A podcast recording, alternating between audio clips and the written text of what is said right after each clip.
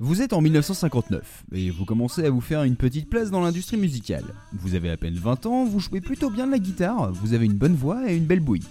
Après avoir été choriste pour le célèbre Gene Vincent, vous avez tenté de lancer votre carrière solo, mais le premier test est passé inaperçu. Alors quelles sont vos possibilités?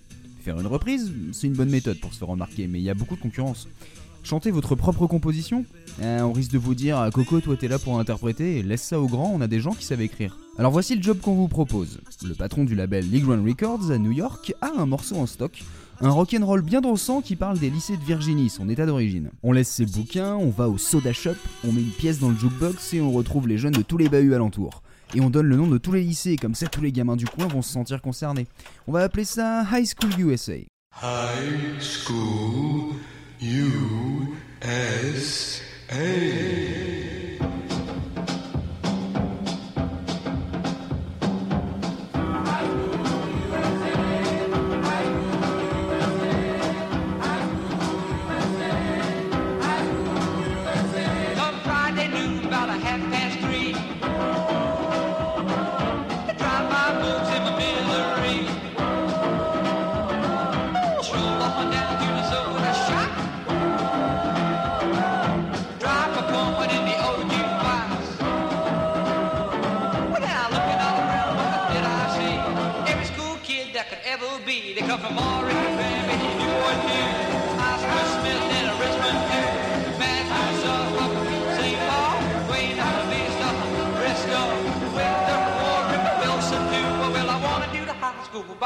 C'est bien, mais on peut faire encore mieux. On pourrait carrément faire une version nationale où on liste des villes partout dans le pays.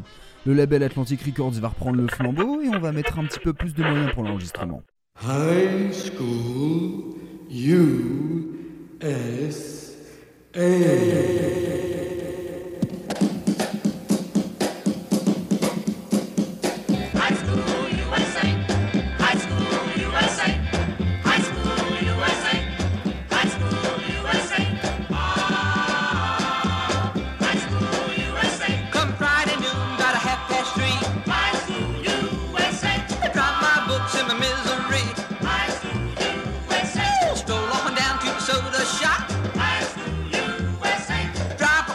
in the old jukebox.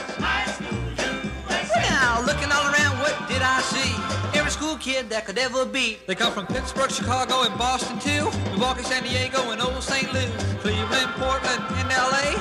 Fort Worth, Charlotte, and Frisco Bay. Detroit, Newark, Memphis too. Well, I wanna do the high school vibe with you. Bien, avec ça, on va passer à la télé, on va même pouvoir rentrer dans les charts. Mais on peut aller encore plus loin. Vraiment plus loin. Et si on faisait une version pour chaque bout de territoire du pays On a juste à faire rentrer le nom des bleds et les gamins concernés iront acheter le disque. Et c'est ainsi que le dénommé Tommy Facenda s'est farci au moins 28 adaptations du recensement des établissements du secondaire.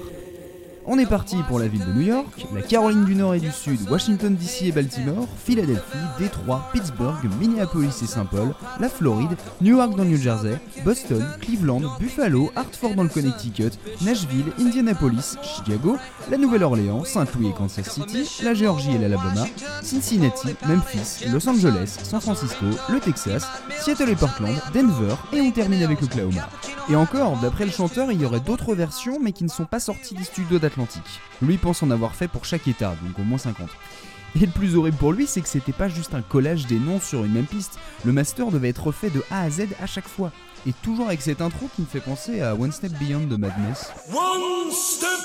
Et au final, toutes ces versions cumulées ont atteint la 28e place des charts en 1959, faisant de Tommy Facenda une voix connue par des millions d'ados américains. Alors maintenant, il est temps de confirmer le succès avec une compo maison. Voici donc en 1960 Bubba Diddy.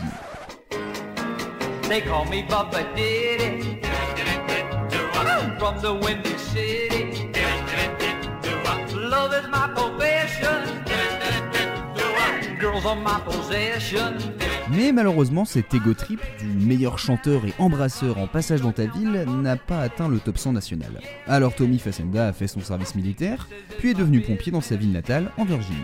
Une vingtaine d'années plus tard, il a refait une tournée avec Gene Vincent, où il a continué à jouer les choristes. C'est donc un vrai one-hit wonder, une star d'un seul tube, mais un chanteur respecté, il a même été ajouté au Rock and Roll Hall of Fame en 2012. Aujourd'hui, ce qu'il reste de ce marathon musical, c'est un album avec les 28 variantes de High School USA, plus la version nationale et l'original de Lee Records. Un objet de collection sans doute, ou peut-être un outil de torture pour proviseur.